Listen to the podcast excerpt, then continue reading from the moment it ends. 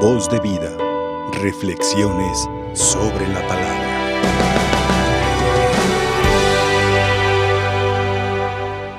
Continúa el transcurso de esa nuestra cuaresma y en el día a día es la palabra de Dios verdaderamente quien nos va mostrando el camino, nos va mostrando el proceder para acercarnos al culmen de la cuaresma, que tiene sentido porque nos prepara a celebrar la resurrección, la Pascua del Señor. Y este camino que Dios nos proporciona, está en nuestras manos hacerlo nuestro. De muchas maneras, es tan inmensa la sabiduría de Dios su inteligencia que no tiene límite, nos manifiesta su proceder para con nosotros como quietud, como paz. Dios nunca se mueve del amor que nos tiene. Y es cierto, los ejemplos que nos pone, como el caso de hoy en el Evangelio, pues es, terrible, es duro. Que ya encontramos de alguna manera un acercamiento a esta realidad semejante en la primera lectura del libro del día de hoy. El desprecio de un hombre, le llaman soñador, José, pero es un hombre quieto, con quietud, con alegría.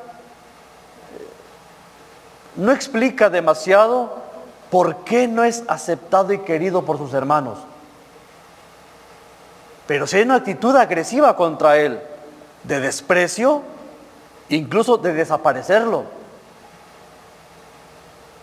Dios es tan grande, decíamos, que aún en medio de tanta adversidad o bien tanta crueldad personal, el pecado mismo como puede estar arraigado en nuestra vida, en nuestra persona, en nuestra sociedad, Dios siempre va a tener una oportunidad para todos.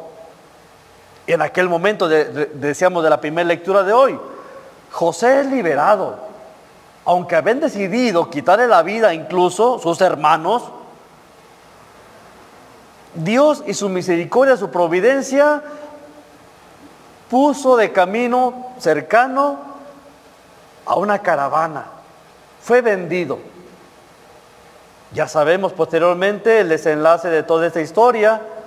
Llega a ser este hombre, José, el administrador, de, Egipto, cuando llega la sequía, cuando llega la catástrofe, la angustia, el hambre, la desesperación.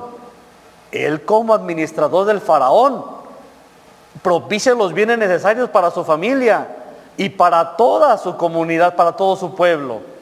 Decíamos, de una desgracia Dios responde con misericordia, poniendo también elementos humanos para manifestar más misericordia contra aquellos que parece no lo merecen, ante criterios muy nuestros, criterios humanos, criterios, vamos, sociales, políticos puede ser, no lo merecían.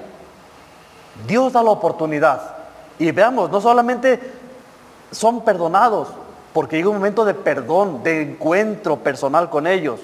Son perdonados y son beneficiados con lo que su hermano ha trabajado, con lo que su hermano ahora dispone para compartir. En el caso del Evangelio, hay una actitud dura, egoísta. Aquellos hombres rompieron un contrato. El terreno, la propiedad es mía dirá el dueño, ustedes, hay un acuerdo, lo van a hacer producir y sobre la cosecha, pues yo también tengo una ganancia, un porcentaje para ustedes, un porcentaje para mí. Y en ese ejemplo que nos da nuestro Señor, vemos como la soberbia, el deseo y el gusto también de disfrutar de los bienes, del placer de lo que se va recolectando, de lo que se va haciendo, de lo que se va logrando. Claro, fruto de trabajo, de esfuerzo. Ellos lo justificarán. Sí, pero no es tuyo, hay un contrato. A mí me pertenece algo.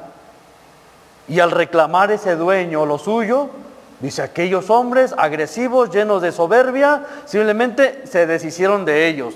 A uno lo apedrearon, a otro lo corretearon, a otro lo mataron.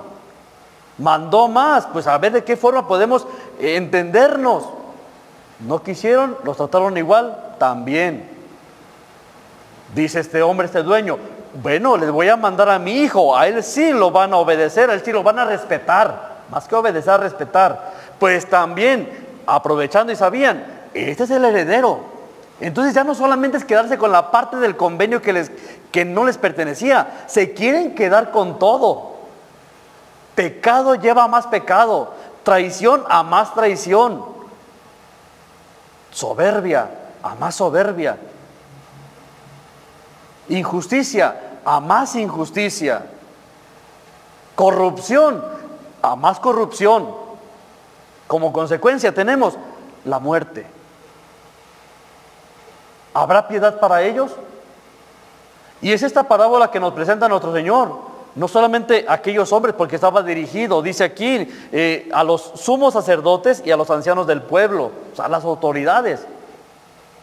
Nos lo dice a todos nosotros. Ya conocemos de la obra de Dios, ya conocemos de un Dios vivo, un Dios salvador, un Dios generoso. Y nos queremos quedar con lo que es de Él. No es nuestro. Es cierto, no sabremos administrarlo. Solicitemos sus dones para aprender, pero no para quedarnos con Él. Porque esa advertencia que les da a ellos al hacerlo recapacitar, recapacitar, ah caray, esto lo dice por nosotros. Es que tú sabes, tú conoces, pero resulta que te quieres beneficiar, estás gozando de lo que no es tuyo. Es más, estás manipulando, estás distorsionando. Así en aquellos asuntos religiosos como también lo tenemos presente, así como papá, así como mamá, así como donde te encuentras haciendo la vida, como profesionista, como trabajador, como obrero, donde te encuentres. Estás llamado a administrar y hacer rendir, pero también para compartir. Y allí mismo, congruentemente, Dar gloria a quien te ha creado, quien te ha dado los dones. Pero por otro lado, date cuenta, si no haces lo que tienes que hacer, el mismo, en el todo caso, en el mismo, misma situación, misma realidad se presentará para ti. Yo te doy oportunidad y parece que no hay claridad. Yo no creo que haya cerrazón. Yo no creo que haya obstinación por permanecer en el error. Yo no creo, todavía nuestro Señor tiene esperanza en nosotros. Hay oportunidades siempre. Y de ahí entonces esa situación grave, pues lo mismo va a pasar con ustedes porque tienen a manos llenas y no saben reconocerlo como gloria, como fruto de un don que se les ha dado. Y lejos de que se construya humanidad, parece que se destruye y se construye lo que es inhumano. Se destruye lo que es humano, se, se parece que aumentan las condiciones desfavorables de humanidad. Se corrompe la misma humanidad, su conciencia, su corazón. Dice nuestro Señor, por esta razón les digo, si no quieres, pues te voy a respetar, pero date cuenta que la propuesta de liberación, de salvación, continúa. Los criterios de Dios no son los nuestros. Es una afirmación, es una garantía que tenemos de Dios. Escuchábamos en esta proclamación antes del Evangelio, decía esta afirmación, tanto amó Dios al mundo que le entregó a su Hijo único para que todo el que crea en Él tenga vida eterna. Todo el mundo tenga vida eterna. Es generoso. Generoso hasta el extremo, generoso e incomprensible, generoso siempre. Y veamos lo que propicia este, esta cercanía de Dios, la generosidad de Dios. Dice, tanto amó Dios al mundo que le entregó a su Hijo único da lo más preciado de Él. Pero ¿por qué lo entrega a su Hijo único? ¿Por qué no le entrega? Porque ama. Su amor no tiene medida. Su amor es inamovible, no cambia, es inmutable. Su amor no se divide. Su amor no es traicionero. No dice primero sí, después no. Luego, pues ándale, mejor te voy a dar otra oportunidad. No, siempre Dios es fiel. Fiel a sí mismo y fiel a quien ama. Y si tanto ama, por eso es todas las oportunidades que nos da. Los criterios de Dios no están cifrados en, otra, en otro contexto, en otra realidad, en otro parámetro, sino son en el amor. Esta oportunidad pues de encontrarnos con este Dios misericordioso que tanto ama y que su amor nunca va a cambiar, hemos dicho, es el que quiere que nosotros también lo hagamos nuestro. Él está dispuesto. Pero para ello es necesario también entonces la rectitud de la conciencia, la rectitud de, de, nuestras obras y la corrección firme, también dijimos congruente, una corrección que es necesaria por la disposición nuestra a actuar de manera que Él nos vaya guiando. Dios y su amor nunca van a cambiar.